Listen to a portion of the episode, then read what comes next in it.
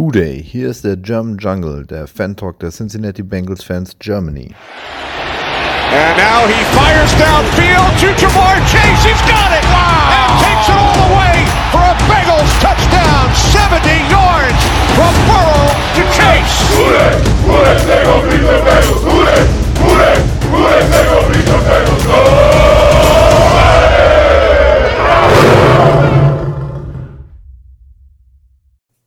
Willkommen im German Jungle. Ich bin's, euer Steven. Eine wunderschöne gute Tageszeit euch, an euch alle. Setzt euch, nehmt euch einen Keks, einen Tee oder einen Kaba. Reden wir drüber. Lukas, bist du heute mal unser Therapiebegleiter? Ich bin heute dabei. Wunderbar. Und wir haben auch heute noch mal einen Gast im Hinblick auf nächste Woche. Da kommen wir dann noch später dazu. Jules, willkommen im Dschungel. Ja, servus. Vielen, vielen herzlichen Dank für die Einladung. Ja, freut uns, dass du da bist. Man hört's aus Österreich. Wir sind Ganz aus dem Süden sogar. genau, heute mal international. ah, ja, was eine Woche, hey. Lukas, bevor wir damit loslegen, du hattest, glaube ich, ein paar geilere Wochen davor. Du hast so, so ein, ein paar Sachen hautnah miterlebt. Äh, erzähl doch mal. Oh ja, also ähm, wie es vielleicht manche bei Instagram mitverfolgt haben, ich war in den USA. Ich habe das Jets-Game gesehen und ich habe das Dolphins-Game zu Hause gesehen. Anscheinend muss ich im Stadion sein, wenn wir gewinnen wollen. Wenn ich da bin, stehen wir 2-0. Wenn ich nicht da bin, stehen wir 0-3. Ich hoffe, das wird sich dann ändern ähm, in den kommenden Wochen, weil ich werde die nächsten Wochen in Deutschland sein. Aber es war einfach ein richtig cooler Trip. Es war eine relativ spontane Aktion.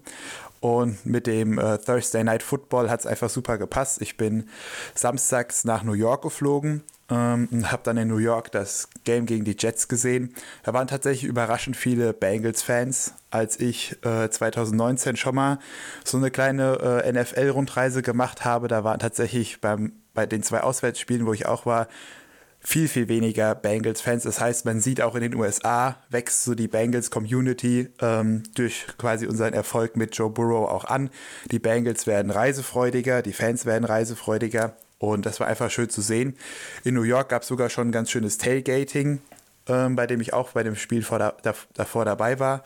Ähm, aber das war nicht zu vergleichen mit dem Tailgating, was ich dann in, in Cincinnati erleben durfte vor dem Thursday Night Football.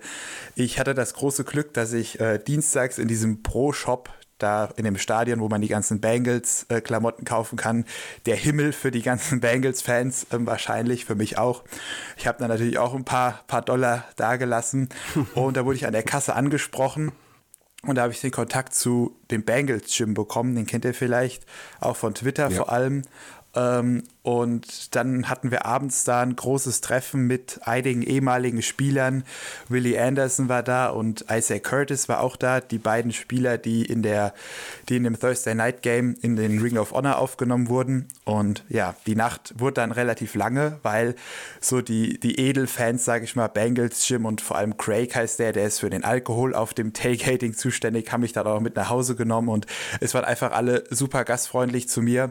Ich hatte viele lange Nächte und ähm, ich kann jedem, jedem nur empfehlen, der mal nach Cincinnati geht, schaut euch das Tailgating ähm, an. Seid sehr viel früher am Stadion, als das Spiel eigentlich losgeht.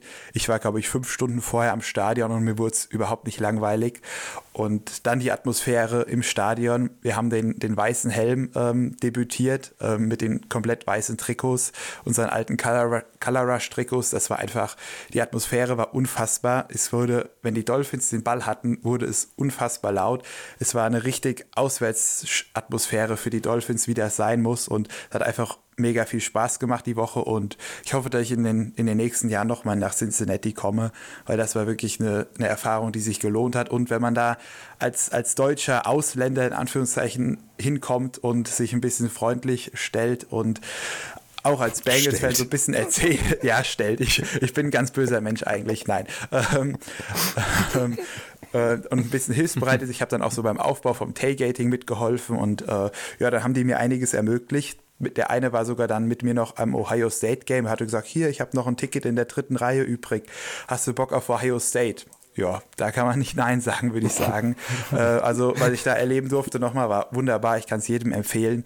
Fahrt mal nach Cincinnati, schaut euch die Stadt an. Vielleicht kombiniert ihr das noch mit einem, mit einem anderen Trip, mit einer anderen Stadt und schaut euch dann zwei Spiele in einer Woche an. Das ist ja ganz gut möglich mittlerweile. Und ja, es war eine schöne Erfahrung. Und ein Gruß muss ich noch aussprechen. Ich habe bei dem Bengals Gym Tailgating ganz viele andere deutsche Fans ge getroffen. Eine große Reisegruppe von den Panthers und eine große Reisegruppe von gemischten Fans. Wir waren da 30 Deutsche in einem Tailgating in den USA, was irgendwie cool zu sehen ist, dass so die die äh, Fan-Community hier so wächst, dass wir auch mal den Schritt gehen und rübergehen und uns da ein paar Spiele angucken. Panthers-Fans aus Deutschland war bei einem Spiel in Cincinnati gegen die Dolphins. Ja, ja, das war, also die waren äh, an dem Sonntag davor waren die äh, in Charlotte gegen bei dem Spiel von den Panthers und dann hatten die irgendeinen einen wieder einen dabei, der unbedingt ein Thursday Night Spiel sehen wollte und dann haben die das damit kombiniert und sind dann auch noch an die Ost, äh, an die Westküste geflogen, um an dem Sonntag danach das 49ers Spiel zu schauen. Also es war eine ganz wilde Kombi, die waren richtig motiviert. Mm, boah, je, je, das darf keiner Ankrediter erzählen. Die CO2-Bilanz ist verbrennt. Ja, die, die, war kritisch. Also war bestimmt, war bestimmt ein krasses, äh, eine krasse Woche. Nee, aber klingt echt heiß. Äh, freut mich, dass du Spaß hattest. Ähm, und ja, ich ich war selbst auch noch gar nicht im Stadion, wenn ich ehrlich bin. Ich hatte es mir jetzt die letzten Jahre vor, aber wir wissen ja, was daraus geworden ist. Äh, ja, also werde ich noch nachholen und Bengals Gym ist immer Party, den habe ich auch schon in London kennenlernen dürfen. Äh, riesengroßer Typ. Ja, also, der ist ein cooler Typ, ja. Okay, dann genug Feier gehabt. Wir haben Therapie-Session angekündigt, also gibt es wieder eine. Lukas, ähm, um dich mal ein bisschen runterzuziehen. Sag mhm. mal was zum Spiel. Was hast du da, was hast du gesehen? Du darfst natürlich auch gerne positiv sein. Äh, es war ja nicht alles schlecht. Ähm, aber es hat natürlich auch so ein paar Schwachstellen ja, aufgezeigt, mal wieder. Ja, ja, also zuerst mal möchte ich kurz mit dem Positiven anfangen. Wir haben, glaube ich, gesehen, dass unsere Defense äh, mit den Top-Defenses in der NFL mithalten kann. Wir haben zwar nicht so wirklich den einen Star, wenn man jetzt vielleicht Hendrickson könnte man dazu zählen, vielleicht auch nicht, aber so das ganze Team, die ganze Team-Defense, die spielt ziemlich gut. Wir haben die Ravens gut im Griff gehabt, wir hatten die Dolphins gut im Griff gehabt und das ist definitiv ein positiver Punkt, den man hier als erstes auf jeden Fall festhalten muss.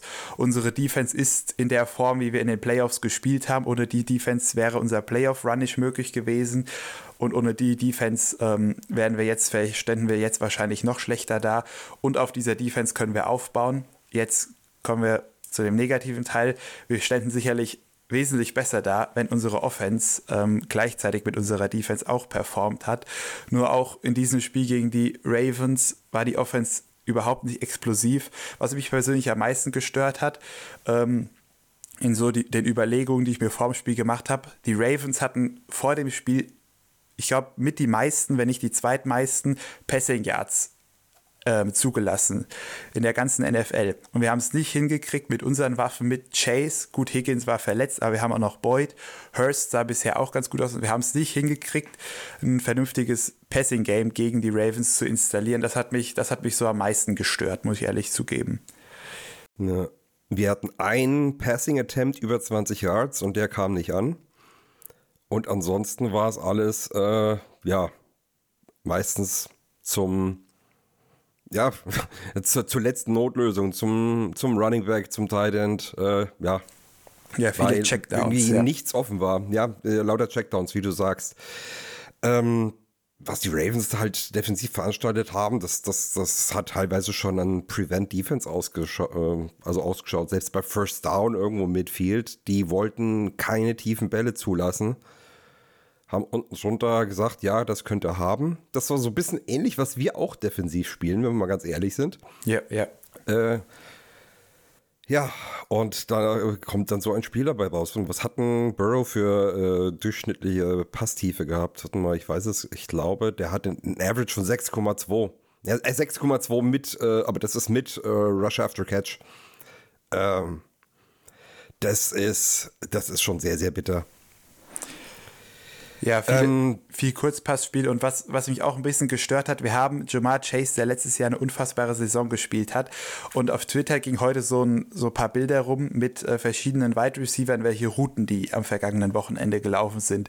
Und ähm, bei, bei Justin Jefferson hat man wunderbar gesehen, sehr viele Routen, 10 and 10 in, äh, Post, eine Go hat man gesehen. Und bei Jamar Chase alles nur im Kurzpassspiel, eine Slant, dann hier drei, drei Yards nach vorne, rechts nach außen, viele Screenpässe und das ist unsere größte Waffe. Und selbst wenn die Ravens so eine, so eine gefährliche äh, Prevent-Defense gespielt haben, was heißt gefährlich, also gefährlich für, für lange Pässe, da muss man doch mal wenigstens mal ein, zwei Versuche nehmen und wagen, mal den Chase auf eine tiefe Route zu, zu schicken. Für die Kurzpassspiele haben wir Tyler Boyd, der unfassbar gute Hände hat, der eigentlich in der Lage sein sollte, kurze Pässe extrem gut zu fangen. Hayden Hurst ist ein sehr physischer Receiver.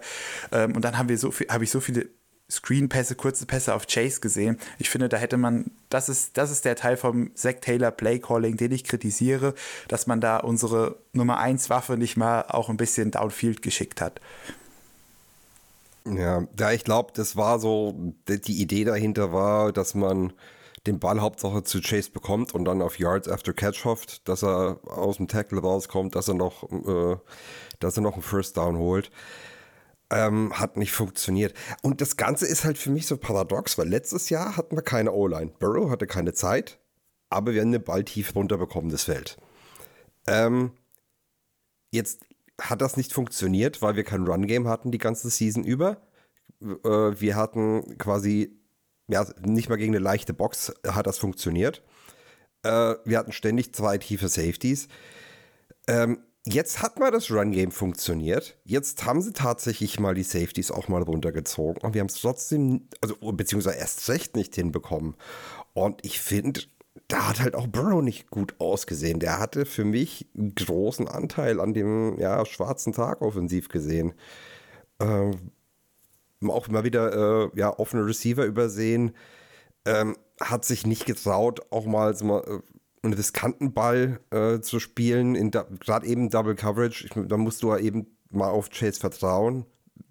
Aber er hat sich, er hat sich nicht getraut. Also er hat momentan so ein bisschen, glaube ich, man, vielleicht so ein Knick im Selbstbewusstsein. Ja, ja. Ich fand in dem, in dem Spiel, wo ich selbst im Stadion war, bei den Dolphins, hat man es von der Tribüne nicht so gut gesehen, aber danach, als ich mir das Spiel nochmal selbst angeschaut habe, ich finde, da hatte der Burrow eine ganz andere Körpersprache als in den drei Niederlagen jetzt. Er war gestern oder am Wochenende immer so ein bisschen geknickt. Ähm, er wirkte irgendwie nicht immer so ganz auf der Höhe, nicht so diesen selbstbewussten Burrow, den wir am Ende vom letzten Jahr gesehen haben, den habe ich dieses Jahr äh, noch nicht so sehr gesehen. Den habe ich bisher tatsächlich ein bisschen vermisst. Und was natürlich auch ein großes Problem war, unsere erste Possession nach der, nach der Halbzeit, dann die Interception. Ähm, dann hatten wir nur noch zwei weitere Possessions in der Halbzeit und das waren einmal die Turnover und Downs mit dem, mit dem Call für den vierten Versuch zu gehen. Ich war übrigens, bin übrigens dafür, also ich fand den Call von Zach Taylor in Ordnung, dass wir dafür gegangen sind. Ähm, das, der Drive hat acht Minuten gedauert und wir sind mit null Punkten raus. Das ist, war für mich der Knackpunkt. Und danach, als wir dann den Touchdown gescored haben, ähm, kurz vor Ende des Spiels, haben wir auch siebeneinhalb Minuten den Ball gehabt. Das waren halt einfach zwei sehr, sehr lange Drives. Und das war tatsächlich dann, glaube ich, am Ende der Knackpunkt, warum wir so wenige Punkte aufs Board gebracht haben. Ja, das das und wir haben anfangs lange gesucht, bis wir ein Mittel gefunden haben. Ich meine, die ersten Drives für uns, die waren wirklich nicht gut. Ich glaube, beim ersten haben wir einen First Down hinbekommen, beim zweiten war es ein Three and Out, wenn ich es richtig in Erinnerung habe. Ähm, und irgendwann haben wir dann mal lau äh, das Laufspiel in Gang bekommen. Das war lustigerweise sogar aus der Shotgun heraus, weil ähm, ja, da musste ich sogar lachen bei der, äh, gerade bei der Interception, wie die du gerade angesprochen hast. Äh, das ganze Spiel über wird gefordert, Play-Action, ähm, Pass, in der, Pass durch die Mitte. Und dann kam das tatsächlich mal auch. Und dann war das sogar noch eine saubere Pocket, weil die O-Line tatsächlich wirklich solide war. Und dann hat er einfach da äh, underneath ähm, äh, Ding über Queen übersehen. Und tja, da war der Ball bei den Ravens. Ähm, hat mich natürlich auch geärgert, aber so, so die, der, die Ironie an der Geschichte ist nicht an mir vorbeigegangen. Aber ja, generell waren, wir haben so ein bisschen verzweifelt gewirkt. Auch manche Calls waren fragwürdig. Der Fourth Down statt ein Field Goal. Ich wäre jetzt konservativer ähm, gewesen. Ich hätte Field Goal mitgenommen, aber ich verstehe es, dass wir es probiert haben. Bin ich auch kein Feind von, aber ich weiß, es kann nach hinten losgehen. Der Shovel Pass an der Goal Line zu Morgan, das verstehe ich null. Ja, ich auch nicht. Ich weiß nicht, was wir uns dabei gedacht haben. Äh, schön, dass wir den Play trainiert haben. Ähm, äh, die Frage ist, wieso trainierst du den Play? Der ist halt, den kannst du mal machen, aber du kannst dich nicht auf den Play verlassen. Es ist ein Gamble, genau wie das Philly Special. Ich weiß, ich weiß nicht, wieso wir ein Philly Special callen. Ähm, wenn, das kannst du machen, wenn es läuft, weil dann dann äh, ist es noch mal äh, was extra obendrauf, Ja, ja. noch mal was, was keiner erwartet. Aber wenn ohnehin schon Sand im Getriebe ist, das callst du doch kein Trickplay. Da kann das, äh, egal. Ja, da gehe ich Ähm. mit dir. Also der Vers der, die Entscheidung dafür zu gehen, kann man drüber streiten, aber das, was wir da gecallt haben, da gehe ich mit dir. Also das, da muss irgendein ein, Lauf, irgendein kurzer Pass, aber nicht so ein Shuffle Pass aller Andy Reid Style. Also das könnt, kann man machen, wenn es gut läuft, aber ansonsten irgendein, irgendein Standardding, um das, um den Ball da rein zu punchen. Ich hoffe jetzt einfach mal, dass wir diese Entwicklung aus dem Spiel mitnehmen, dass wir das Run-Game jetzt auch in den nächsten Spielen mit einem Push hinbekommen, äh, dass das nicht immer im Backfield endet, ähm, weil das, das war eine der wenigen schönen Entwicklungen. Ja, ansonsten Defense, ja, wie du schon gesagt hast, die, die sah gut aus. Du kannst dich nicht beschweren, wenn du den Gegner bei, äh, bei 19 Punkten hältst, solltest du das Spiel gewinnen. Äh, ja, ich fand äh, interessant war, fand ich, wie wir äh, Lamar contained haben. Das war sehr diszipliniert, sowohl Oh ja. von ähm, äh, Hendrickson als auch von Hubbard. Gerade von Hubbard, der hat ein also, gutes Spiel gemacht. Äh, Von Bell wieder mit einer Interception. Auf einmal kann er es. Das, die ganze Karriere machte keinen oder drei Stück und jetzt macht er drei in zwei Wochen. Äh, ja, und äh, was ich ganz interessant fand, war, dass Avugie tatsächlich gegen Mark Andrews gestellt war. Das hat mich überrascht, das habe ich nicht kommen sehen. Ähm, hat, ja, Andrews nimmst du nicht aus dem Spiel, aber du hast ihn bei unter 100 Yards gehalten. Das verbuche ich als Sieg. Ja, ja, normalerweise stellen wir immer Trey Flowers gegen die Titans, aber ich denke mal diesmal gegen die Entscheidung äh, für jemand anderen. Wobei es gab ja auch diese eine Bl- Blown Coverage, wo wir den, äh, wo den Touchdown zugelassen haben, wo, wo es ganz schlecht aussah in der Defense, aber das war jetzt wirklich so das einzige Play, wo ich sage, da hat unsere Defense mal nicht gut ausgesehen und ein Play pro Spiel, damit kann man leben. Und ich finde es tatsächlich besser so als andersrum, wenn wir jedes Mal, jede Woche wie die Lions in einem, in einem Shootout wären, ähm, würde ich tatsächlich. meine Nerven. Genau, das, das, das, das, das wäre für mich kritischer, als so wie wir jetzt stehen, dass wir eine Defense haben, die den Gegner äh, konstant mit wenigen Punkten vom Be Feld schickt. Ähm, das finde ich, finde ich gut für die Zukunft, jetzt auch wenn wir gleich in die nächsten Spiele reinschauen. Ähm, das wird uns auf jeden Fall noch einige, noch einige Siege bringen, da bin ich mir relativ sicher. Ja. Unterm Strich musst du halt sagen, wir durch lange Field Goals verloren. Es waren halt lange Field Goals ähm, da, aber ich meine, das ist bei den Ravens, da musst du mit kalkulieren, das kannst du dann auch teilweise nicht mehr verhindern. Wenn der aus 60 Yards Entfernung trifft, dann wa- was willst du machen? Du kannst nicht jedes Down, äh, jeden Drive mit einem Three and Out Ja. beenden. Ähm, vor allem nicht, wenn du einen Panther hast, der liefert wie Huber momentan, weil der hat wieder mal ein paar Böcke drin gehabt. Äh, ja, dass ich jetzt so, ja, wenn wir wieder an Au- August zurückdenken, mich frage, ob es die richtige Entscheidung war, aber ja, da, damals sagten wir, das passt. Heute sind wir vielleicht ein bisschen schlauer. Äh, ich hu hoffe, Huber fängt sich wieder. Ähm, ja, Ja, aber das- dafür, ja. dafür Evans mit endlich mal Kickoff-Returns. Der, das Äh, war, und glaube ich, der allererste der starke. Saison, oder? Der allererste der Saison. Ja, der war erste und das, der ja. zweite der Season und die waren beide für um die 25 Yards. Ja, ja, ja. Wolltest du noch was zu Huber sagen? Nee, ich wollte eigentlich nichts mehr zu Huber sagen. Ist schon alles gesagt. Okay. Ja, dann packen, ja, können wir das Ding eigentlich einwickeln. Ja, hässliche Division-Niederlage. Ähm, ja, würde ich jetzt der Offense zuschreiben. Hoffen mal, dass wir unsere Lehren daraus gezogen haben, dass wir jetzt am nächsten Sonntag mal wieder zu der normalen Uhrzeit für uns Deutsche hier. Zum Glück. Ähm, ja, zum Glück. Ich habe auch nicht mehr viel Urlaub.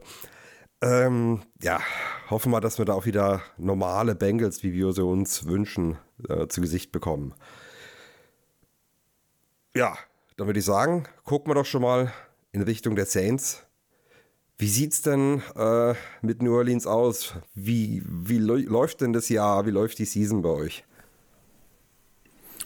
Ähm, schwierig. Es ist wirklich, es hängt sehr davon ab, was man sich erwartet hat, glaube ich.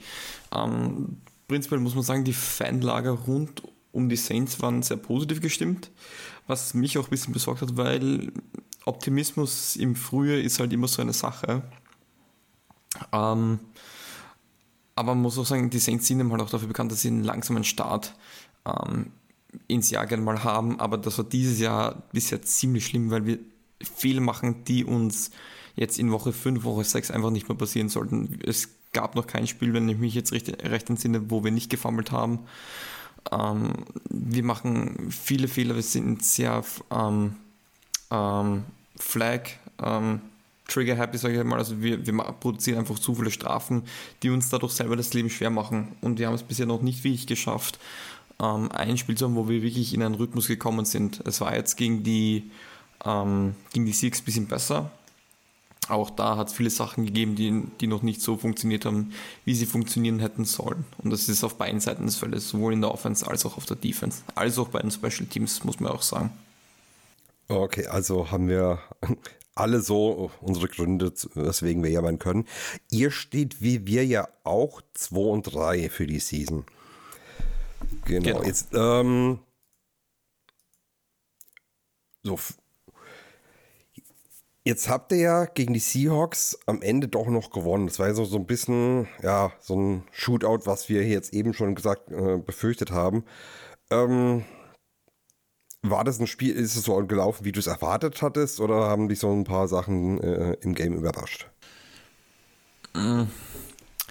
Es war insofern, weil ich, habe ich, hab ich mich darauf gefreut, weil es waren zwei Teams, die die, die beiden Teams, die die meisten Strafen produziert haben.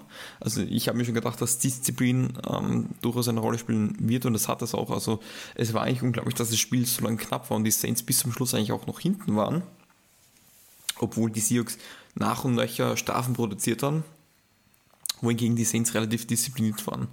Ähm, und die Offense hatte dennoch größere Probleme. Also es war, Kamara hat gut funktioniert, man hat ihn wieder so eingesetzt, wie er, wie er eigentlich am gefährlichsten ist. Ähm, das heißt, get im Open Space, da ist er am gefährlichsten. Man hat ihm halt viel mit Taysom Hill machen müssen. Ähm, da seine grundsätzliche Rolle als Tight End, H-Back, wie man es auch sehen mag, jetzt mit Winstons Verletzung sowieso nicht mehr möglich ist. Ähm, aber das, was man sich, glaube ich, grundsätzlich von der Offense gewünscht hätte, hat da gar nicht funktioniert. Also Dalton war überraschend inakkurat. Ähm, ist auch so ein bisschen untergegangen, weil man hat viel über Kamara gesprochen, über Taysom Hill und da tendiert man halt dazu, das Positive zu sehen, aber ich war eigentlich mit der offensiven Leistung, auch wenn wir jetzt 39 Punkte aufs Board gebracht haben, eigentlich so nicht zufrieden. Oha, okay bei den Punkten nicht zufrieden sein. ähm, ja, aber ich verstehe deine Argumente da natürlich. Ähm, du hast Dalton schon angesprochen. Ähm, das ist ja einer von relativ vielen äh, Spielern, die auf beiden Seiten bekannt sind. Ich meine, wir haben ja auch ein paar ehemalige Saints in den Reihen. Äh, von Bell, Trey Hendrickson. Genau, von, äh, von Bell, Trey Hendrickson, Eli Apple auch. Darf man ja auch nicht vergessen. Apple, ja. Ähm, und äh, bei euch ist natürlich Dalton, den wir auch mal wieder zu Gesicht bekommen. Äh, er hat sich bislang nicht nehmen lassen, dass ja, er äh, ein paar Mal gegen uns antreten darf. ähm, ja, dann reden wir auch am besten dann gleich mal über eure Offense. Ähm, jetzt ist die Frage, packt es James nächst, bis nächste Woche wieder zurück zu sein? Kriegen wir Dalton äh, zu Gesicht mal wieder? Äh, was erwartest du, oder? Die Sache ist, ich kann nochmal checken, Saints trödeln immer mit ihrem Injury Report. Aber ich glaube, ähm, es wäre auch jetzt nicht davon, auch wenn man natürlich mal sagt, dass die, der Grund, wieso er nicht spielt, ist verletzungsbedingt. Es würde aber auch neben seiner Verletzung Sinn machen, auch, auch psychisch ihm noch eine Woche Pause zu geben, ähm, damit man auch besser Andy Dalton evaluieren kann. Weil es war, ich bei beiden Spielen, er war nie wirklich out, es war immer doubtful, obwohl er nie trainiert hat. Ähm, deswegen, ich, ich, ich hätte gesagt, es ist ja nicht alles schlecht, was Dalton macht. Und Dalton, es macht auch Dalton, zumindest in der Theorie, Sachen gut, wo Winston Probleme hat. Rhythmus generieren, ähm, Audible, Protection Callen, das ist etwas, was Winston in den ersten Wochen nie getan hat, was auch ein Grund dafür war, wieso wir dann oft so viel Sex einstecken mussten. Und ich glaube, gegen ein Team wie die Bengals, wo, wo man weiß, allein durch Hendrickson und Hubbard ist der Pass Rush gefährlich. Ähm, da ist an jeder Seite gleich kostbar, dass du da einfach ein, auch einen Veteran hast. Ist natürlich Winston auch, aber halt auch durch die Spielzeit, die Andy Dalton hat, er hat, er hat schon so viel gesehen. Ähm, Glaube ich, wäre es nicht schlecht, wenn du da jetzt einen Veteran stehen hast, ähm, der vielleicht Sachen in der Defense sieht, die jetzt ein, ein Winston zum Beispiel nicht sieht. Und man muss ihm halt auch sagen, es ging eine Defense wie die Bengals, du musst wahrscheinlich einen Ball gut verteilen. Eigentlich so ein bisschen das Spiel, was die, was die Bengals jetzt gegen die Ravens getan haben. Einfach schauen, Ball gut verteilen, ähm, jetzt nicht zu viel riskieren. Ähm, get your receivers involved, also so wie es ausschaut, ist Michael Thomas zurück, ähm, Chris Olave ist im Concussion-Protokoll, muss man abwarten. Ähm, deswegen, also ich glaube, man wird Winston diese Woche noch nicht sehen. Ähm, es kann sein, dass er jetzt beginnt wieder Limited Practice, ähm, also als Limited Practice äh, klassiert zu werden. Aber ich glaube, dass das noch ein bisschen dauern wird. Ja, also ich kann mir nicht vorstellen, dass Olave bis also am Sonntag spielt. Also ich habe die Szene ja gesehen, da waren die Lichter ja absolut aus bei ihm. Äh, ja, das hat zuerst ganz, ganz böse ausgesehen. Das, das war für mich dann der, der Moment des Spiels, als er äh, Torkeln von zwei Spielern vom Feld getragen wird und irgendwie versucht, die Hände hochzusteigen, um einen Touchdown zu signalisieren.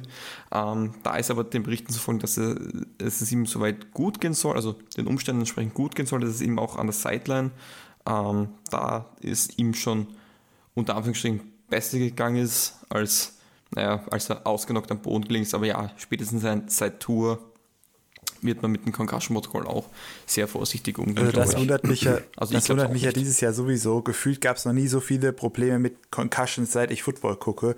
Ob man dieses Jahr da intensiver drauf guckt, natürlich seit Tour, aber generell so viele Spieler sind out wegen irgendeiner Kopfverletzung, irgendeiner Concussion. Das, das ist mir dieses Jahr aufgefallen. Das habe ich vorher noch nie so, so festgestellt. Klar, immer mal hin und wieder mal eine, aber dieses Jahr ist es irgendwie extrem. Ähm, ja, es ist, es ist, wirklich arg und das mit Concussion ist, ist wirklich so eine Sache. Ich habe Gott sei Dank erst eine gehabt. Ähm, also ich, beim, beim, ich spiele Flag Football oder momentan nicht wegen der Zeit. Ähm, da war es halt so, da kann halt selten was passieren und wenn das passiert, tut es halt richtig weh. Und ich bin halt eine Route gelaufen. Ähm, ich habe gesehen, okay, innen ist frei und ich laufe nach innen. In dem Moment kommt der Verteidiger von der Mitte nach außen geschossen und hat mich mit der Schulter auf den Kopf erwischt. Und im Moment, ich war halt K.O. und so, aber habe ich jetzt auch gedacht, so schnell geht's nicht. Wollte ich aufstehen, bin gleich wieder umgefallen. Äh, am nächsten Tag konnte ich mich an eine halbe Stunde so gar nicht mehr erinnern. Das ist das Gemeine mit Concussions. Du kriegst es ja im Moment so, oder wenn, nachdem du wieder aufstehst, du denkst dir selber im Adrenalin, dir geht's eh gut. Deswegen ist es ja gut, dass das wirklich außen, also wirklich Ärzte, außenstehende Ärzte und auch nicht die Teamärzte machen. Dass immer so ist wie bei Tour halt jetzt nicht mehr passiert. Aber es stimmt schon, heuer kommt, also in diesem Jahr kommt es mir vor, es gäbe es verdammt viele, Kon also Concussion-Fälle. Ja, ich glaube, man achtet einfach mehr darauf, weil ich bin, äh, ja, das Spiel hat sich auch verändert, der Helm ist immer mehr rausgenommen worden. Ähm, aber äh, wenn, ich, wenn ich dran denke, früher selbst im Amateurbereich hattest du dann eine Auswahl an Schmerztabletten dabei. äh, das, ja, das ist, also das, die sind jetzt wahrscheinlich schon im Oktober wahrscheinlich voll auf Schmerztabletten, weil anders schaffst Wenn es nicht Infusionen sind, ja. Oder ja, Also grad, oder, ja. Ich habe gesehen nach dem Spiel, ähm, Hendrickson hatte, dem ist eine, eine OP-Narbe geplatzt an der Schulter unter den Pads und der hat quasi das, glaube zwei Viertel mit einer Klaffen in Wunde gespielt. Ähm, also, aber die müssen ja auch ein Adrenalin-Level haben während des Spiels. Das, das können wir gleich so als, als Normalmenschen äh, gar nicht nachvollziehen. Aber ja, also alle, die, die die sich denken, ja, der geht heim, geht, äh, geht duschen, fährt heim und hat eine gemütliche Woche, muss man enttäuschen, die sind ein, ab da, ab ja, eigentlich ab jetzt sind die, stehen die voll unter Schmerzen ein ganzes Jahr lang. Also natürlich nicht alle, aber die meisten, also die meisten die müssen regelmäßig auch Schmerztabletten nehmen. Und wenn du jetzt zehn Jahre in der NFL bist, kommt halt auch schon ja. was zusammen. Und irgendwann schafft es ihm halt der Körper auch nicht ja, so. Weil wir haben erst bei unserem Podcast drüber geredet, über verletzungsanfällige Spieler, weil mir dieser Begriff so ein bisschen Dorn im Auge ist. Danke. Ja, ähm, kann ich nämlich auch nicht ausstehen. Wenn jemand äh, einfach so ich einen Armbruch hat und äh, sich eine Kniesehne reißt, ist auf einmal verletzungsanfällig. Äh, äh, ja, ja das, das ist Kontakt, im Kontaktsport gibt es, also es ist, wenn einer lauft und sich plötzlich das Kreuzband reißt, ja, da ist er vielleicht verletzungsanfällig. Oder wenn er unsportlich ist, dann trainiert, wie ich, ja, bin ich auch verletzungsanfälliger. Aber weißt du, wenn da jetzt einer mit, mit gefühlt 200 km angeschossen kommt, ein 150 Kilo Paket, ähm, beim gewissen Prozentsatz bleibt da eine Verletzung hängen. Das ist dann einfach Glück bzw. Pech. Und natürlich, es ist lästig, wenn es einem Spieler öfters passiert, aber das ist ja, es ist als Fan nervig, aber das, das passiert, das ist Teil des Sports und das wird man leider auch nie zur Gänze wegbekommen. Aber das heißt nicht, dass er jetzt schlechte Gene hat oder schlecht trainiert ist oder ja. so. Ja, deswegen, es ist eine Kollisionssportart, keine Kontaktsportart. Und das ja. muss man, das muss man für sich selbst auch akzeptieren lernen. Ich meine, wenn wir überlegen, Jonah Williams, unser Left Tackle, der hat jetzt das letzte Spiel absolut genial gespielt, aber mit einer verschobenen Kniescheibe. Die, die Kniescheibe war dislocated stellt euch bildlich vor und dann spürt ihr schon, wie das wehtut. Also, äh, und er hat, ich, ich glaube, er hat alle Snaps gemacht, oder er war, er war nur kurz draußen, ein paar Handvoll Snaps. Ähm, kann ich mir überhaupt nicht vorstellen. Ja, also das ist, was die da teilweise durchmachen, ist ja wirklich gestört, man muss es einfach ja. so sagen. Ähm, um jetzt mal wieder aufs Thema ähm, Offense zurückzukommen. Ähm, aber ich, ich sehe das jetzt bei uns ist ein bisschen problematisch, wenn wir nicht bald wissen, wer spielt, weil James Winston, Andy Dalton hätten ja für uns zwei vollkommen andere Gameplans. Winston musste eigentlich mhm. immer so ein, äh, so ein YOLO, äh, Hail Mary äh, Ding aus von der Hölle erwarten, das irgendwie auch noch ankommt. Dafür wirft er auch mal eine dumme Interception. Und Andy Dalton musste so eigentlich so, so ja, das ist vorsichtig, ist die Mutter Porzellankiste. Er, der managt es, dass seine Offense keinen Mist baut und er bricht einen Ball irgendwo hin, äh, damit er ein bisschen vorwärts kommt. So ein bisschen der wilde und der ruhige könnte man Genau, so, so, so, so äh, Dr. Jekyll und Mr. Hyde, kann man es fast bezeichnen.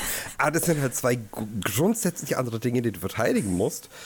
Und dann hast du da halt auch noch, ähm, du hast ihn ja schon angesprochen, diesen Wildcard-Faktor Hill dabei, äh, wo du nicht weißt, was der jetzt eigentlich genau ist. Ist es ein QB, ist es ein Tight End, ist es ein Running Back, ist es ein, was auch immer es ist. Wenn der irgendwo auftaucht, weißt du nicht, äh, ob er einen Ball bekommt oder an welcher Stelle des Feldes er einen Ball bekommt. Und äh, ja, das ist, das ist ich habe eine ganz wilde Offense, also sehr, sehr schwer berechenbar, habe ich feststellen müssen weil gerade er auch an zentrale Stellen richtig krasse Waffen hat. Camara ist ein super Footballspieler, nicht nur unbedingt Running Backs, der fängt den Ball auch wie ein Receiver.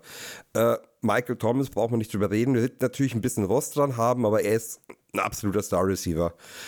Ähm, ja, und dann habt ihr noch so, äh, glaub, äh, Landry ist, ist ja auch muss, muss sich auch vor keinem Receiver der NFL verstecken. Auch wenn er, ich weiß jetzt gar nicht, wie alt er ist. Ich, ich schätze wahrscheinlich älter ist, als er wirklich ist. Ähm, aber das ist Kann ich dir was hoch, sofort sagen? hochgradig äh, flexibel. Ähm, und, Oha, Landry ist gleich alt wie Michael Thomas. Echt? Beide 29. Das finde ich jetzt arg. Echt? Ich habe Landry irgendwie Mitte 30. Ich weiß nicht warum. Ja, ich auch. Der, der ist nicht gleich, der kann ja nicht gleich lang in der Liga sein wie Der ist seit neun Thomas. Jahren, ach, der ist mit 20 in die NFL gekommen, darum. Okay, ja, okay, ja, das erklärt natürlich einiges, ja. Ja, das ist so ein bisschen der Mixen-Faktor. Mixen ist jetzt auch schon äh, sechs Jahre in der NFL, ist erst 26. Äh, da wundert man sich ja auch immer drüber. Es ist, ist ganz arg bei manchen, die wirklich, wirklich schon mit, muss ja vorstellen, was, was, was habt ihr mit 20 Jahren gemacht und ja, NFL-Spieler. Ist, ist glaube ich, ich, auch nicht so schlecht. Ich habe Football aufgehört. ich auch. Ja, ja ich muss sagen, ich, ich glaube, mit 20 ist es bei mir schon bergab gegangen. Also da war, war ich schon längst über mein Zenit.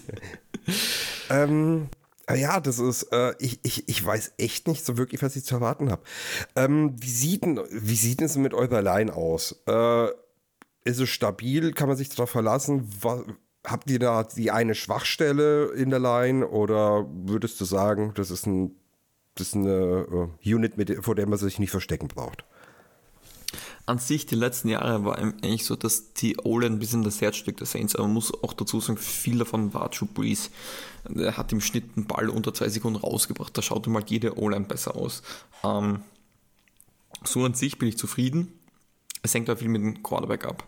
Weil was man halt merkt ist, das hat mich vor allem in den ersten Wochen mit Winston gesehen, wurde oft gesackt und viele Sacks heißt schlechte O-Line. Aber man hat eben halt gesehen, da waren die Protection völlig falsch gecallt. Also es, es, wurde natürlich ein Play gecallt, da ist auch die Protection dabei.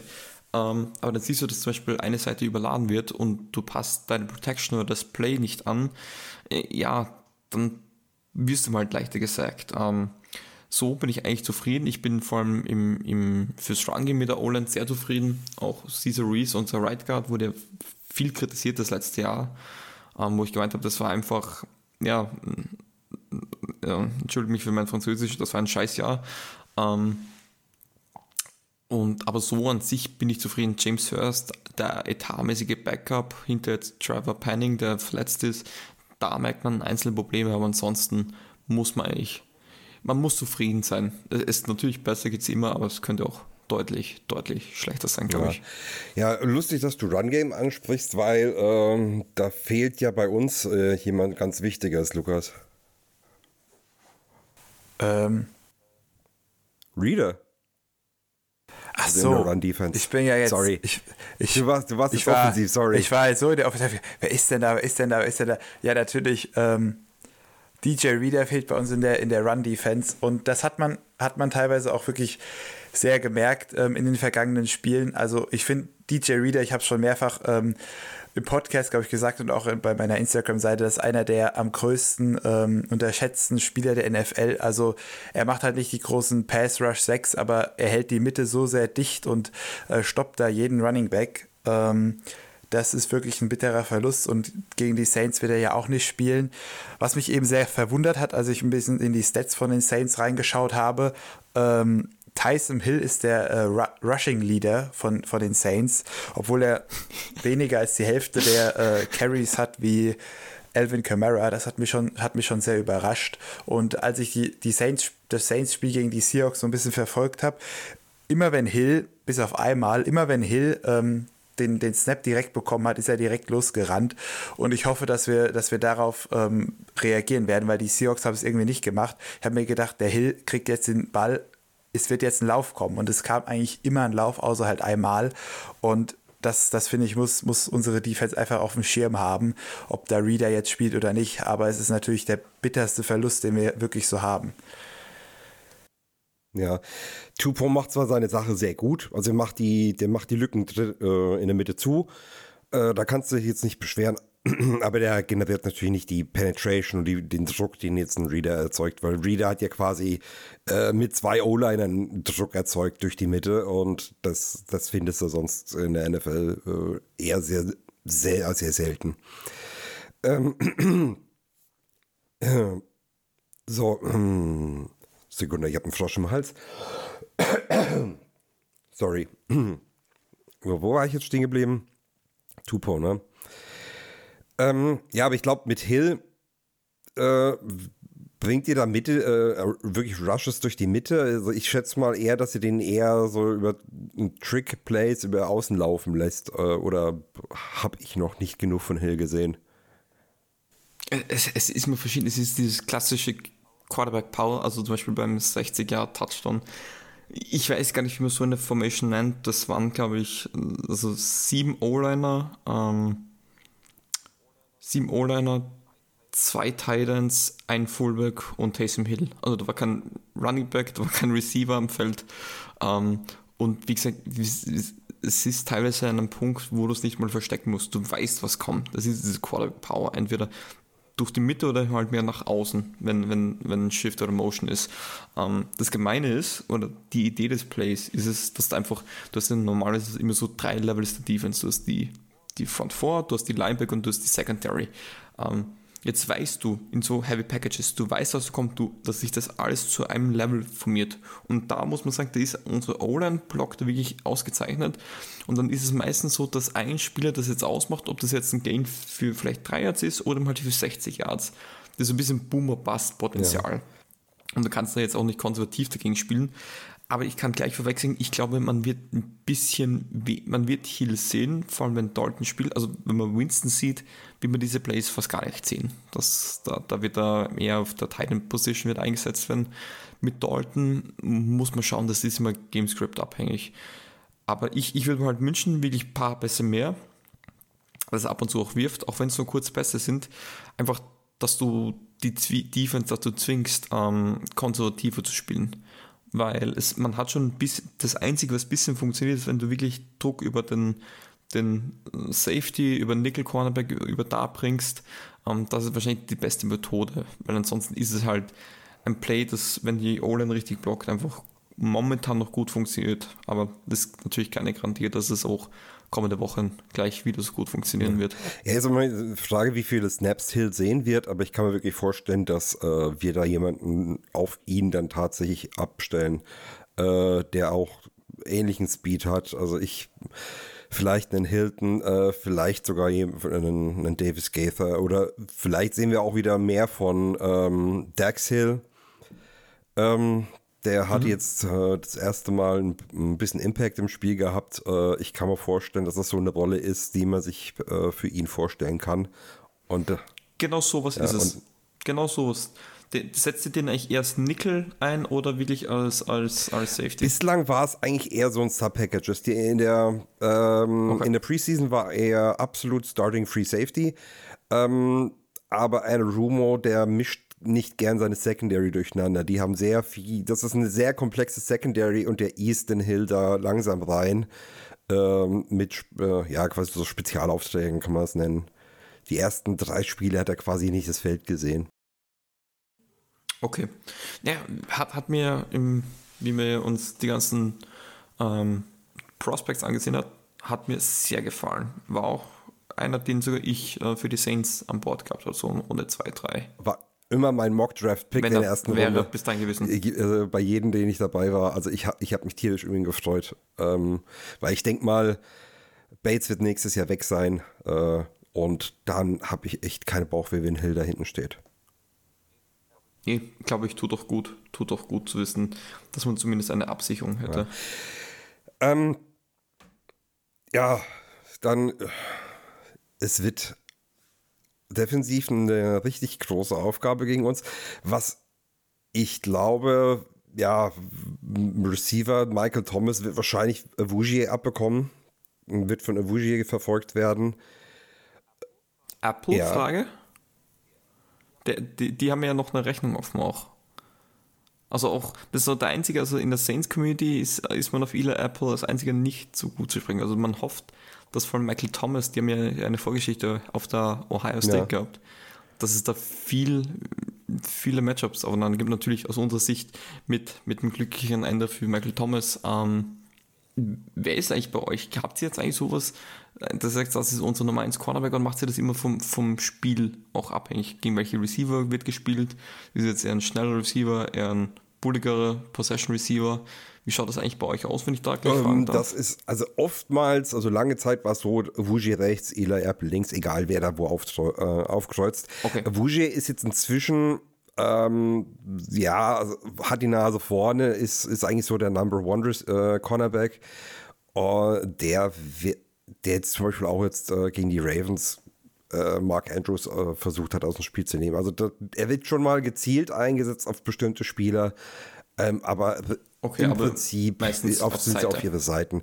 Ich kann mir auch schon vorstellen, dass sie äh, Eli Apple gegen Michael Thomas äh, ranlassen, äh, wenn Michael Thomas vielleicht ein bisschen schwer ins Spiel kommt. Weil sag mal, diese Mind mhm. Games, die Apple äh, fabriziert, die äh, setzen eine Rumo auch ganz gern mal dann ein. Äh, und wenn, wenn er Michael Thomas Dummheiten provozieren kann, äh, dann macht er das auch, dann nimmt er das mit. Aber ich würde jetzt erstmal Avugi erwarten, oder Lukas, wie siehst du es? Ja, denke ich auch so. Also Wougier ist, glaube ich, primär unsere Nummer 1, unser Nummer 1 Cornerback ähm, und dann Eli Apple unsere Nummer 2. Ähm, aber wie du schon gesagt hast, eigentlich hatten, hatten die so beide ihre Seite, ähm, wo sie dann das ganze Spiel über gespielt haben.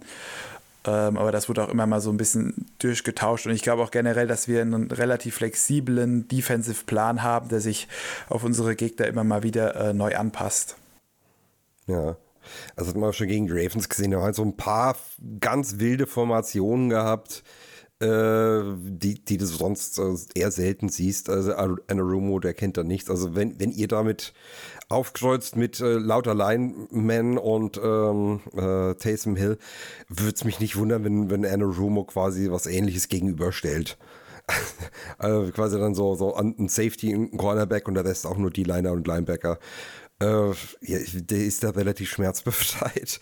Aber wir werden mal sehen. Es wird auf jeden Fall echt, also, wenn ihr offensiv drauf seid, ich glaube, es wird ein kreatives Match. Das wird sehr spannend werden. Braucht es. Es braucht mehr Kreativität. Also, ich glaube, man hat es immer verpönt mit Breeze, diese ganzen Screens. Ich glaube, gegen die Steelers war der erste Running Back Screen, den ich in diesem Jahr gesehen habe. Also es braucht definitiv eine größere Vielfalt am offensive Plays, wenn du auch weil das mit Taysom, es war ja eigentlich nur Taysom Hill, dass das da irgendwie funktioniert hat gegen die Seahawks und da braucht es jetzt einfach mehr Fantasie, wenn du gegen jetzt ein gutes Team wie die Bengals gewinnen möchtest halt. Gutes Team, ihr habt es gehört. Also es ist nicht ein bisschen den Kopf hochnehmen, es ist noch nicht alles gelaufen in der Season.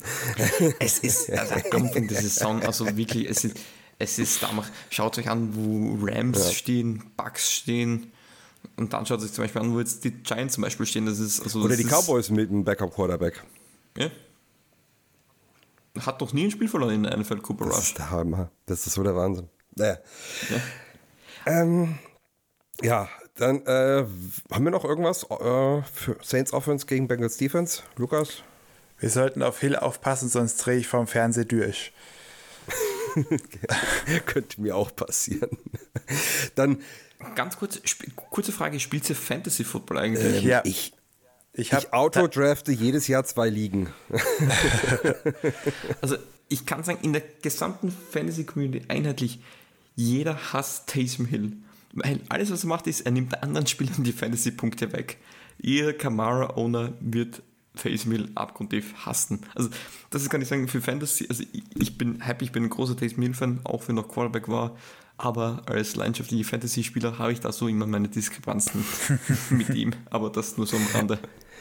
Ähm, ich, ich, äh, ich weiß gar nicht, wie meine Fantasy-Teams stehen. Ich müsste mal nachschauen. Ich bin in der Fantasy-Liga mit Jan Stecker. Das, oh. Da bin ich sehr ehrgeizig dieses Jahr. Ähm, ich stehe steh 3-2 tatsächlich. Und das Problem ist, mein, mein Tight End TJ Hawkinson von den Lions ist raus. Und dann habe ich mir Taysom Hill mal als äh, Backup geholt. Mal gucken, ob ich ihn dieses, diese Woche aufstelle. Ich hoffe, du kriegst null Punkte. Also letzte Woche hätte es dir gut getan. Letzte Woche, ja, letzte Woche habe ich ihn leider nicht aufgestellt. Das hat mich sehr geärgert. Da hätte ich vier Touchdowns gekriegt. Ja, das war wirklich ein ganz gestörtes Spiel. Das war, aber das ist wenigstens nicht die Norm. Das hoffe ich jetzt mal. Vier Touchdowns von diesem jede Woche hätte ich halt auch kein Problem. Aber nee, das wird diese Woche bitte auch nicht. So Ab nächster Woche kann er das gerne wieder machen. ja, mach, mach mal Pause hier. Okay, lass uns mal den Ball rumdrehen und lass uns mal über unsere Offense gegen die Saints Defense reden. So, Jude. Saints Defense, was haben wir denn da für eine Unit? Ähm, stell uns doch mal die Truppe ein bisschen vor.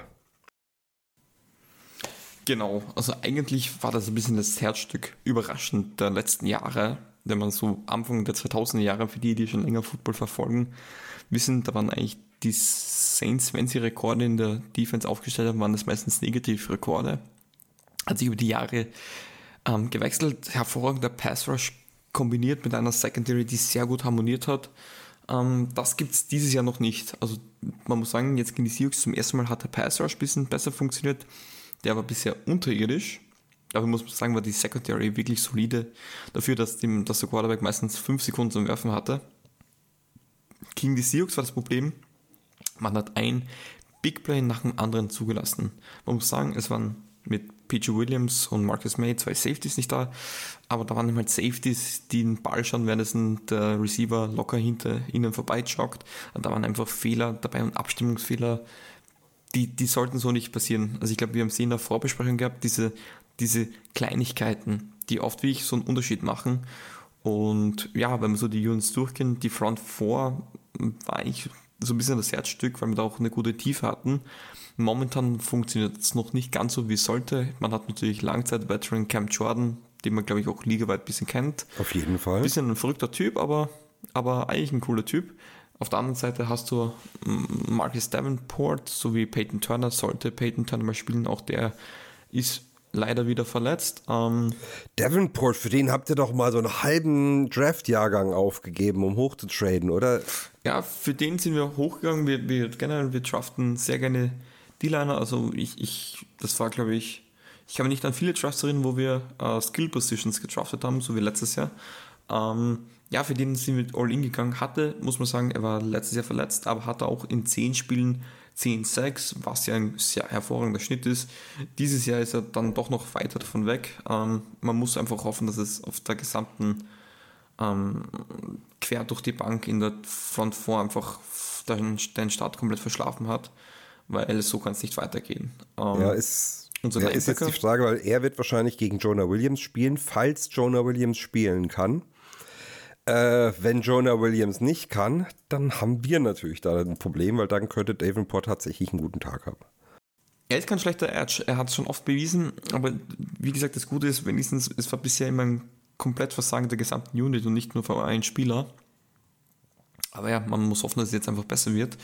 Ähm, wo ich sehr zufrieden bin, sind unsere Linebacker. Man weiß, der Demar Davis ist ein Top-Linebacker der letzten Jahre, muss man nicht sagen, aber es ist vor allem Pete Werner der bisher wirklich hervorragend spielt. Ähm, er hat mal die Liga angeführt in Tackles, wenn ich mich nicht täusche. Ich glaube, ich jetzt wahrscheinlich nicht mehr. Ähm, ist, trotz seiner jungen Jahren hat er sich doch schon als, als für uns Top-Spieler entwickelt und eigentlich so ein bisschen so auch schon der Leader der Defense. Ähm, was, was er gerne beibehalten kann. In der Coverage hat er zwar noch ein bisschen, ähm, bisschen Probleme, aber an sich bin ich mehr als zufrieden mit unseren Linebackern. Es ist halt, dahinter wird es ein bisschen dünn. Du hast einen Caden Ellis, einen 6-Runden-Pick von 2020, glaube ich, wenn ich mich da jetzt nicht ganz täusche. Ähm, und ja, ähm, aber an sich, das, also die Starter bin ich sehr zufrieden. Und dann gemischte Gefühle bei der Secondary. Natürlich, Latimer, Top Cornerback, bin ich auch froh, dass wir denen diesen Vertrag gegeben haben, auch wenn es sehr teuer ist. Ähm, Adibo hatte zumindest ein gutes Trainingscamp, hatte jetzt gegen die Seahawks sein erstes Spiel. Ich, oder hat er jetzt gegen die Vikings gespielt? Jetzt bin ich selber kurz unsicher. Nee, ich glaube, er hat sogar gegen die Vikings gespielt gehabt. Ähm, braucht wahrscheinlich noch ein bisschen Zeit, um wirklich reinzukommen. Und ja, aber die Secondary, also gegen die Seahawks hatte ich doch schon ein paar Sorgenfalten, weil da waren viele Sachen dabei, die eigentlich besser funktionieren hätten sollten. Und was man leider sagen muss, was dieses Jahr unsere Defense nicht machen kann, Turnovers generieren. Wir hatten jetzt eine Fumble Recovery, aber wir hatten, glaube ich, erst eine Interception oder waren es zwei Interception in diesem Jahr. Und das ist dann halt schon eine sehr magere Ausbeutung. Und das ist vor allem gegen Teams wie die Bengals, die halt dazu tentieren, eine Highscoring Offense zu sein, rund um Burrow, Mixon, Chase. Da musst du halt irgendwie versuchen, Turnover zu kreieren, weil ansonsten wird es halt auf 60 Minuten verdammt schwierig. Ja, da ist eure beste Methode tatsächlich in Führung gehen, äh, weil dann schaltet Burrow in Hero-Modus und das kann sowohl nach äh, vorne als nach hinten losgehen. Ähm, dann kann er mal zwar ein, eine richtig geile Bombe äh, rausslingen, aber dann wirft er auch leider manchmal eine saudumme Interception. Ja, das, das kenne ich irgendwoher. Wir haben es meistens so gemacht, am Anfang der Saison, wir spielen einfach drei Viertel nicht und beginnen dann erst das alles, was wir in den ersten drei Vierteln nicht gemacht haben, im vierten Viertel einzusetzen. Also quasi, spiel so schlecht, dass dein Gegner dich unterschätzt und dann überraschen. Aber was sie 20 Punkte in einem Viertel aufholen, ist, ist halt auch leichter gesagt als getan. Also deswegen, ich war froh, dass man zumindest gegen die Seahawks über vier Viertel es geschafft hat zu ja. punkten. Ähm, jetzt äh, bei der Secondary, was die Secondary angeht. Lukas, äh, was, wie siehst du da äh, das Matchup, jetzt unsere Receiver gegen die Saints Secondary. Äh, siehst du da irgendwo eine Schwäche, die wir ausnutzen könnten oder wird es ein schwerer Tag? Also ich könnte mir schon vorstellen, dass es äh, ein durchaus schwieriger Tag wird. Es kommt darauf an, ob Higgins halt äh, fit ist, aber so auf dem Papier liest sich halt die Secondary von den Saints schon, schon sehr gut. Ähm, deswegen, ich würde als erstes über das Running Game gehen. Das Running Game muss etabliert werden. Es hat teilweise besser, viel besser funktioniert in dem, in dem Ravens Game und dann wird man sehen, ähm, ob man den Ball diesmal ein bisschen tiefer als mal einen Screen Pass oder einen Slant äh, an unsere Receiver anbringen kann. Ähm, was, was meinst du, wie sieht denn die Coverage dann aus? Weil gibt's dann, wird Lattimore dann einfach äh, Chase äh, in Haft nehmen und den ganzen Tag begleiten? Wird es da ein bisschen mehr durchgewechselt? Ja, braucht es. Braucht es nicht. Du, du darfst, musst Lattimore an Chase halten. Chase wird sein Herz machen, das glaube ich, kannst du nicht ganz verhindern. Wo ich mir Sorgen mache, ist, ich weiß nicht, wie es ob ihr schon Injury Report habt, ob wie es um T. Higgins ausschaut. Ähm, ich. Der macht mir Sorgen. Der macht mir am meisten Sorgen, wenn der spielen würde. Mehr als Chase sogar. Ich meine, Higgins war, äh, der war heute auf dem, äh, auch nicht auf dem normalen Trainingsfeld, sondern auf dem, Gott, wieso hänge ich jetzt am Namen? Ähm, Recovery, Recovery, Recovery Trainingsfeld, danke. Weißt du, wenn ich Ami, kann ich kein Englisch. ähm, ja, also das, wir werden natürlich versuchen, dass er spielen kann. Ähm, er hatte das letzte Spiel schon angeschlagen, äh, gespielt. Äh, mal, ich, ja, ich kann es momentan noch nicht sagen. Ich würde jetzt sagen 50-50. Okay, also das wäre mein Hot Take für das Spiel. Sollte Higgins spielen, macht Higgins mehr Yards als Jamal, als Jamal Chase. Ja, Higgins, ich fand Higgins war dieses Jahr auch immer besser als äh, Chase bisher. Ähm, also zumindest von den Statistiken her. Also Higgins wurde heute als ähm, Limited gelistet ähm, im, mit der Teilnahme im Training. Ja, was ja. mich noch interessieren würde, ich habe ich hab da heute äh, drüber ein bisschen was geschrieben. Ähm, kann man von den Saints Cover 2 erwarten, also mit zwei hohen Safeties, weil das war unser großes Problem. Gegen Cover 2 lief es schon die ganze Saison eher mäßig und dagegen muss man eigentlich das Running Game etablieren können, aber das haben wir auch nicht konstant hinbekommen. Deswegen würde mich mal interessieren, äh, ob die Saints, ob du da irgendwie was beobachtet hast, ob die Saints Cover 2 häufig rausrollen oder was so das Defense-System von den Saints ist. Ähm, an sich spielen wir viel Single High Safety. Es war jetzt letztes Jahr mehr Cover 2, vielleicht einfach weil auch zwei Safeties gefehlt haben. Um, ähm, und du, weißt du, so unerfahrene wie ein Evans zum Beispiel dann doch eher nicht als Single High aufstellen möchtest. Normalerweise um, ähm, ist es aber so, dass wir gerne Pressure Looks machen, generell viele Looks auf Seiten der Defense generieren, um es dem gegnerischen Offensive Coordinator und Quarterback so schwer wie möglich zu machen, dass du dann nochmal acht, neun Leute auf der Line of Scrimmage hast und nur einen dB zum Beispiel tief hast.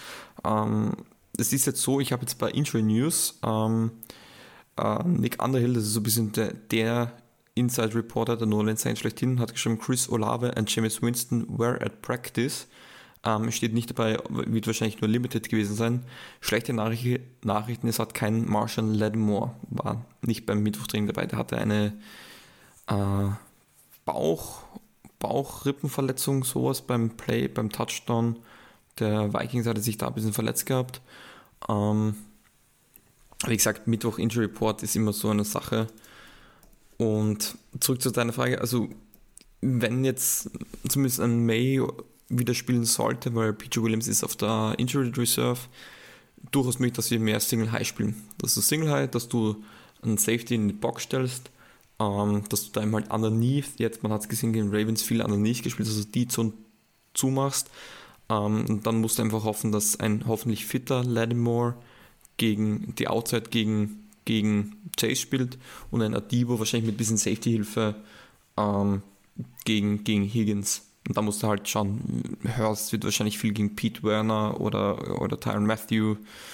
Ähm, dann hast du noch einen Davis, wahrscheinlich der, der viel mit auf Running Back schauen muss. Also man muss abwarten, aber tendenziell ähm, wenn's, wenn die Saints fit sind, die Spieler, ähm, sind wir dafür bekannt, eigentlich Pressure Look und Single High Safety okay, zu Okay, das würde mich nämlich persönlich sehr freuen.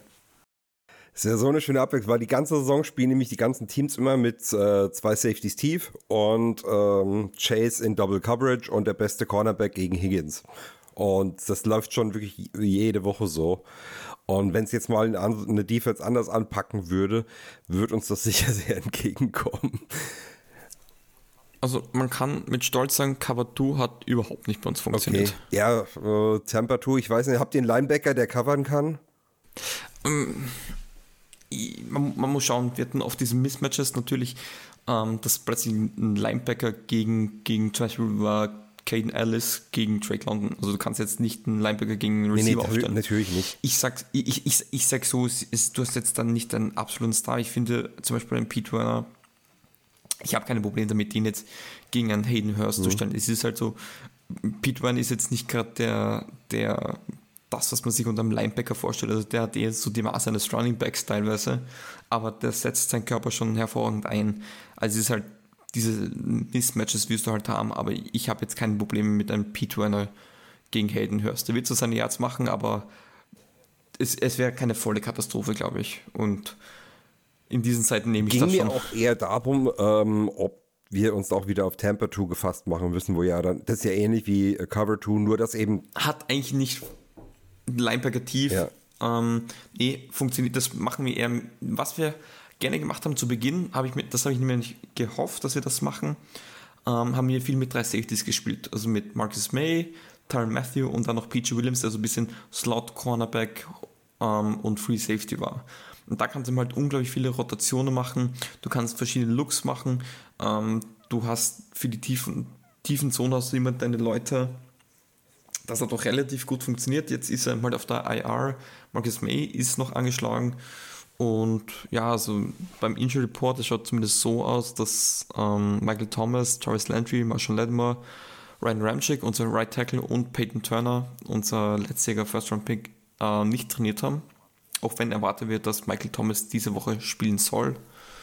Und ja, also Defense muss man schauen, dass mit alles, was Richtung Cup, also Too High Safeties geht, egal jetzt ob, ob normal Cover 2 oder, oder jetzt Tampa 2, hat meiner Meinung nach nicht sonderlich gut funktioniert. Einfach weil es da zu viele Abstimmungsfehler äh, Fehler gegeben hat. nee, das, das, äh, ich, so, so leid mir jetzt für dich tut, das freut mich für uns selbst jetzt äh, extrem zu hören, weil das äh, tatsächlich dann mal wir eine Chance haben, dass es mal ein Team ist, das äh, sich nicht ja fast auf Prevent versteift und dass wir da vielleicht mal besser angreifen können und dass unsere Offense so ein bisschen aus dem Loch raushilft, in dem sie gerade ist. Ähm, haben wir jetzt noch irgendwas, was wir jetzt unsere Offense gegen äh, Saints Defense sehen müssten? Äh, Lukas, irgendeine Geheimwaffe bei uns oder irgendwas, worauf wir bei uns bei den Saints gefasst machen müssten, was wir bislang noch nicht angesprochen haben? Nee, ich denke, das Wichtigste wurde ich heute los. Hm. Mixen muss halt zum Laufen bekommen, sprich O-Line muss wieder Push kriegen. Äh, ja, die, der Trend der letzten Wochen ging immer aufwärts. Äh, ich sehe die O-Line inzwischen auch nicht mehr als Problemfall. Äh, Run-Blocking muss ich auf jeden Fall verstärken. Ich denke mal, das werden wir jetzt auch nächste Woche wieder, jetzt am Sonntag wieder ein bisschen sehen. Äh, Ja, das, und ja, das hast du ja schon gesagt. Ähm, als es um die Coverage ging, da, habe ich, da, da bin ich mir relativ sicher, dass es jetzt damit bergauf geht. Wie du schon gesagt hast, Genau. der Trend, denke ich, sollte jetzt fortgesetzt werden. Das Run-Game sollte etabliert werden und dann auf die, dann sollten vielleicht auch endlich mal unsere Receiver ein bisschen weiter downfield einen Pass zugeworfen bekommen. ich glaube, wir brauchen eine Establish the Run-Kasse. Ja, Da ganz können wir genau. wahrscheinlich wie- auch- da können wir wahrscheinlich auch einmal im Jahr zum 60ern. Spiel fahren. Jawohl. Okay, dann haken wir nochmal den Punkt ab und dann kommen wir jetzt mal zum, äh, zur letzten Einheit im Team, Special Teams. Ähm, Jules, äh, wie sieht's denn da bei euch? Ich glaube, bei euch ist ja der gute alte Will Lutz noch auf äh, Kicker seit äh, Gründung des römischen Imperiums. oder wie lange ist er jetzt in der NFL? Das ist auch schon Ewigkeiten, oder? Ist, ist glaube ich, gar nicht so lang. Also nicht? ich glaube, den haben wir seit 2017, 2018.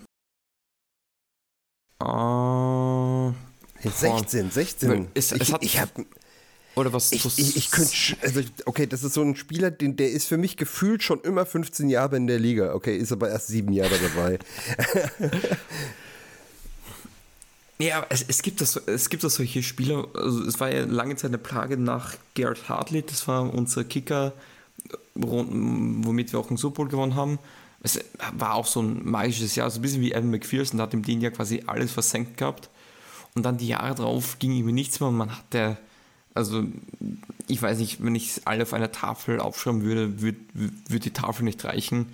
Und dann war ihm halt Will Lutz mal der Glücksgriff, auch wenn er dieses Jahr noch einen doch sehr mm, mäßigen Start hatte. Okay, er hatte jetzt das eine 60 Jahre gegen die, gegen die äh, 61 Jahre hat er gemacht gegen die Vikings in London, das andere ging leider an den Pfosten. Und so hat er ein paar Aussätze, aber jetzt wieder mit einem 56 Yard Field Goal. Also ich hoffe, dass er jetzt wieder der gute alte Will Lutz wie vor seiner Verletzung ist bzw. war. Ähm, können wir uns äh, vielleicht ein bisschen hoffen, dass ein, äh, ein Kick oder Punt Return gegen euch gelingt oder sind da eure Coverage Units? Äh an sich, an, an sich, man muss sagen, wir haben eigentlich einen Top Top Panther Black Gilligan, der, der, hat jetzt ein mäßiges Spiel gehabt, also ist auch so ein bisschen, ein bisschen brauchst, weil das ist eigentlich ein Top Panther, der, aber fällt halt, also wie schnell fällt ein guter Panther auf?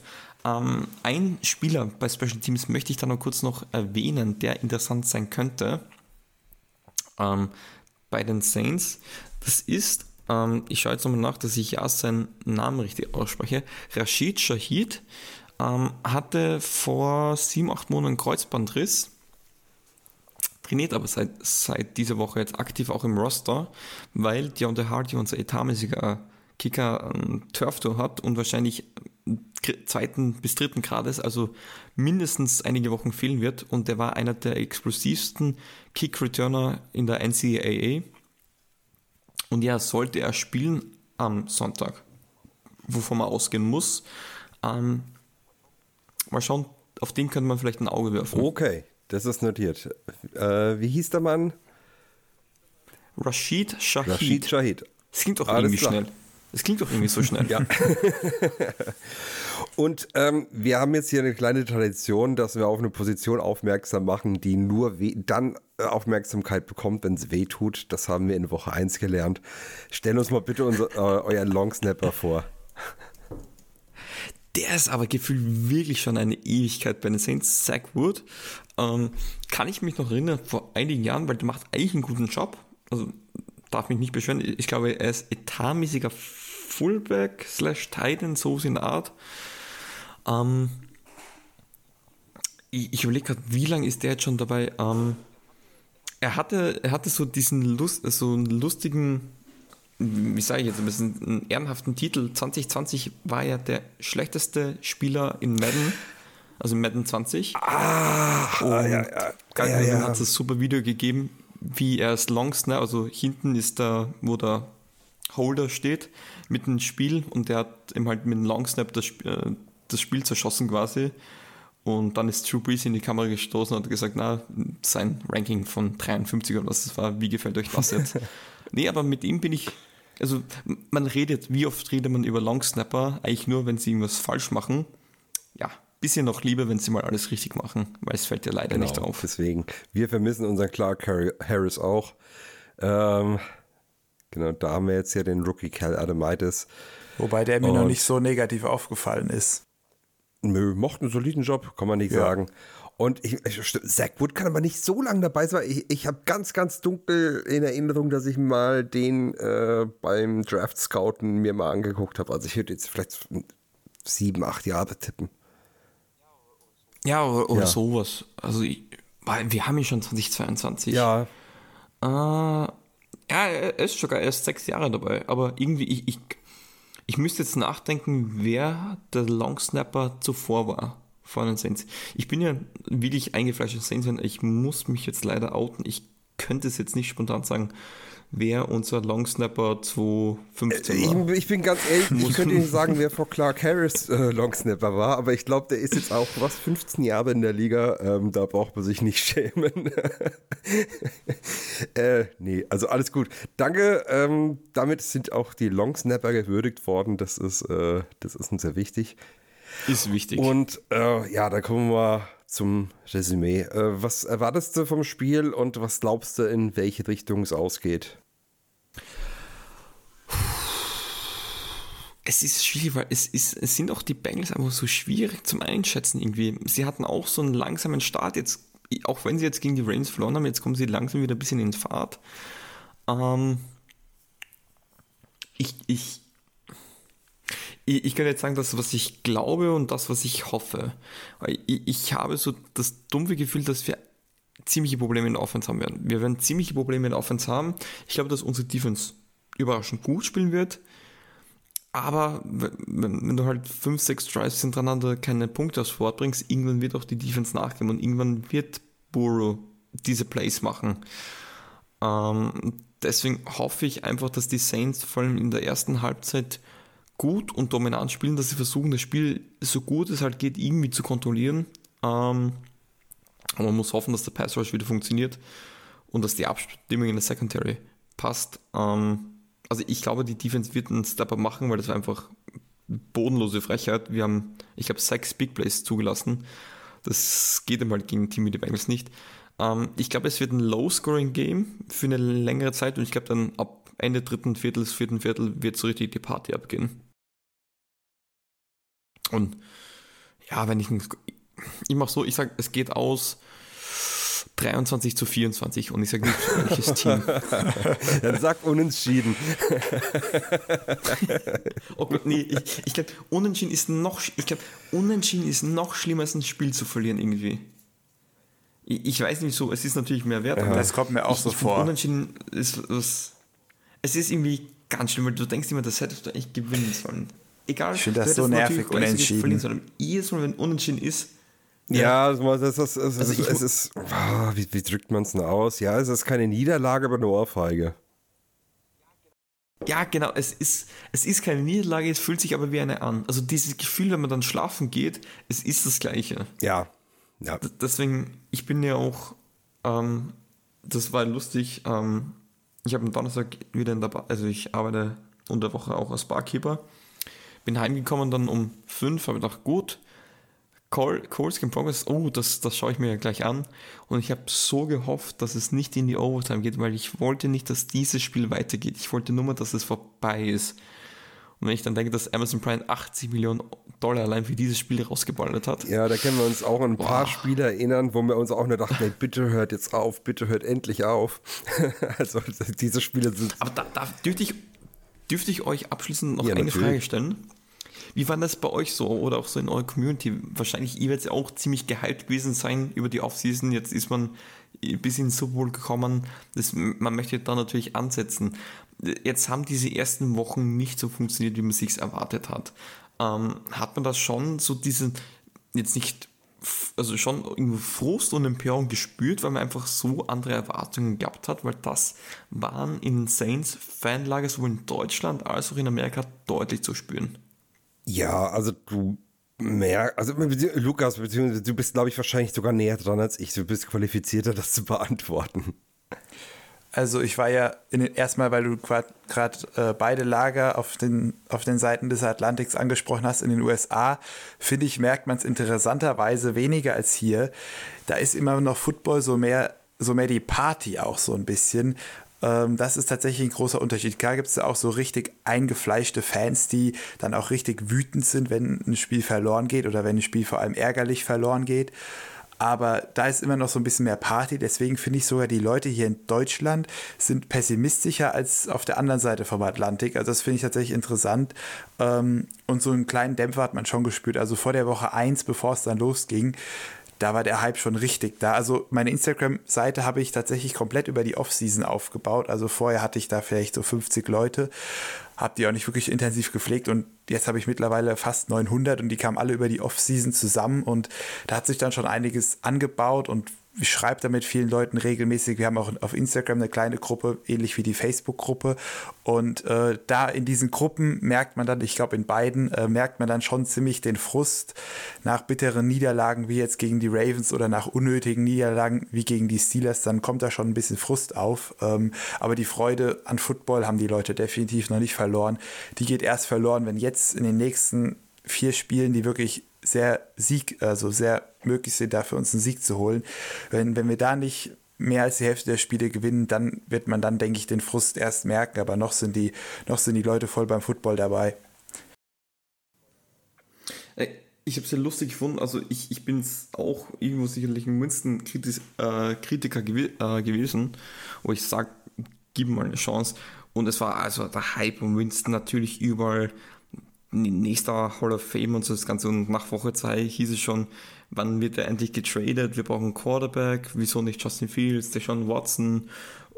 Also ich, Russell Wilson, wieso haben wir nicht für den getradet? Aaron Rod. Also ich habe, ich hab, glaube ich, schon jeden Quarterback in einem Saints-Jersey dann auf irgendwelchen Saints-Fanpages gesehen. Also es geht dann wirklich sehr schnell auch.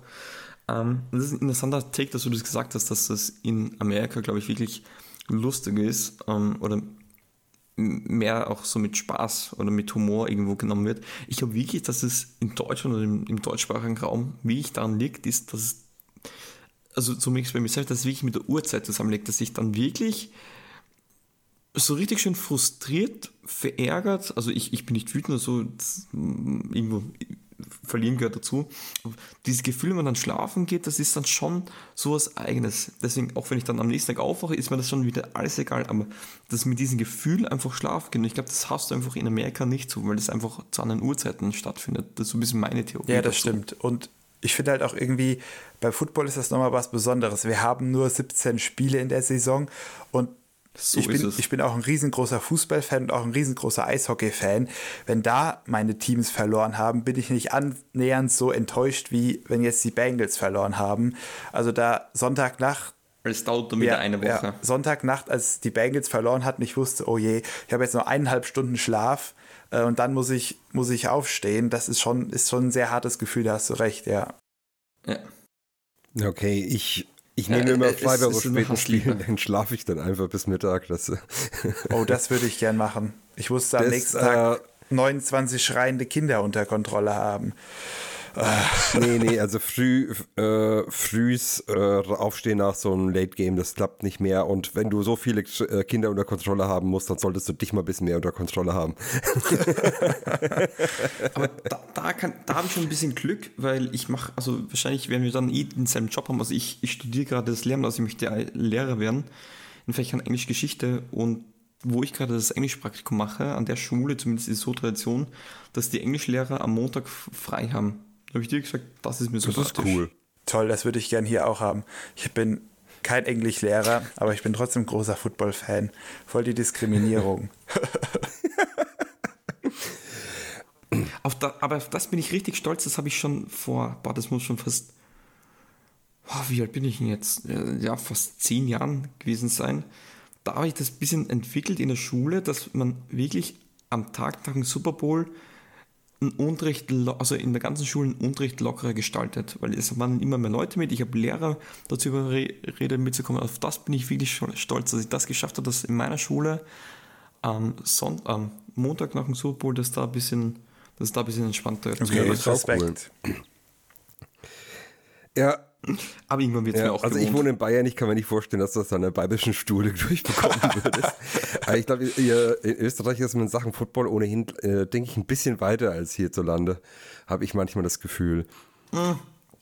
Es ist immer ja. verschieden. Es ist immer verschieden. Ähm, aber ja, es ist zumindest cool zu sehen, dass jetzt einfach der Sport so einen Sprung über die letzten Jahre jetzt gemacht hat im deutschsprachigen Raum. Machen wir auch nochmal einen Sprung zum Sport. Äh, Lukas, hast du jetzt äh, schon mal so ein Ergebnis im Kopf, was du dir vorstellen könntest? Ich habe ein Ergebnis im Kopf. Ich sage, unsere Defense hat die Offense der Saints im Griff. Unsere Offense hat so ein bisschen das äh, Comeback-Game, ähm, um wieder in die Spur zu leiten. Und es gab so viel Pessimismus da draußen in den sozialen Netzwerken. Ich entgege dem mit ähm, Optimismus und sage, wir gewinnen ähm, 13 zu 31. Oha. Ja, aber es ist zumindest nicht, wenn man anschaut, wie beide Teams bisher spielen, glaube ich, zumindest nicht unrealistisch. Hm. Leider. Ja, ganz so optimistisch wie du bin ich da nicht. Äh, ich glaube zwar auch, dass unsere Offense äh, besser spielen wird. Ich glaube auch dieses Homecoming für Burrow und für Chase wird nochmal was Besonderes. Äh, ich glaube, das wird oh, ihnen ja. Äh, so emotional auch gut tun und das brauchen beide momentan auch. Ähm, ich hoffe, dass wir wieder ähm, mehr Punkte machen als zuletzt über die 30. So, so optimistisch will ich noch nicht sein. Ähm, ich würde sagen, ja, wir bleiben knapp drunter. Ich würde tippen, wir machen 28, aber die Saints, die machen tatsächlich auch Punkte und zwar 24. Kann man, glaube ich, also ich wäre jetzt zumindest nicht unter, wenn man knapp, ich muss so realistisch muss ich sagen, wenn man knapp gegen die Bengals verliert, sicher, als Niederlage tut es weh, aber als Ergebnis oder als Leistung würde ich es dann wahrscheinlich okay finden, glaube ich sogar. Ich will, ich will ehrlich sein, ich bin, ich bin nicht wirklich selbstbewusst mit meinem Tipp. Also ich, ich finde, wir müssten dieses Spiel gewinnen können. Wir müssten dieses Spiel gewinnen können. Aber ich finde, gegen die Saints, das ist ein Team, da kannst du auch ganz dumm ins Messer laufen und ganz blöd dann aussehen. Und gerade auch so, so, diese Ungewissheit, worauf wir uns jetzt genau vorbereiten. Ist es Winston? Ist es Dalton? Ähm, wie, äh, wie sieht es äh, bei den anderen Waffen auf? Wie, wie fit sind die?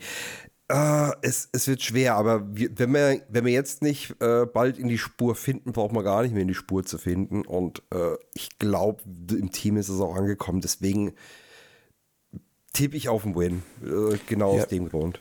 Das Spiel ist für beide Teams unglaublich wichtig. Es stehen beides 2 zu 3 und mhm. ähm, die Saints und die Bengals kämpfen auf jeden Fall um einen Wildcard-Spot. Äh, der Division-Kampf bei den Saints ist sicherlich eine bisschen andere Situation als bei uns, aber wenn das Team, was hier 2 zu 4 rausgeht, für den sieht es, was die Playoff-Chancen angeht, ziemlich schlecht aus. Also es ist schon ein sehr wichtiges Spiel auch. Genau. Und äh, ja, bei uns kommen dann Falcons, Brown, Panthers und Steelers. Ähm, das auch alles kein Fallobst. Wir müssen, wir müssen in die Spur finden und das muss jetzt sein. Gut, dann haben wir das Ganze eigentlich auch fast schon äh, komplett im Kasten, oder? Haben wir noch irgendwas übersehen? Mir würde jetzt auf die Schnelle nichts anfangen, glaube ich. Aber wie ist das da die Berufung? Danke, das sehr schmeichelhaft. ähm, ja, gut, da können wir heute nichts mehr kaputt machen. Dann bedanke ich mich in erster Linie mal bei euch beiden, dass ihr heute bei wart. Danke für die Einladung. Und danke euch fürs Zuhören. Ähm, ja, dann sind wir mal gespannt, was das Spiel dann am Sonntag für uns innehält. Innehält? Was sind das? Egal. Äh, ja, wir sind auch schon eine Weile drin. Ähm, genug gerambelt. Danke fürs Zuhören. Good fight, good night. Tschüss. Ciao. Hooray und fuck the Steelers.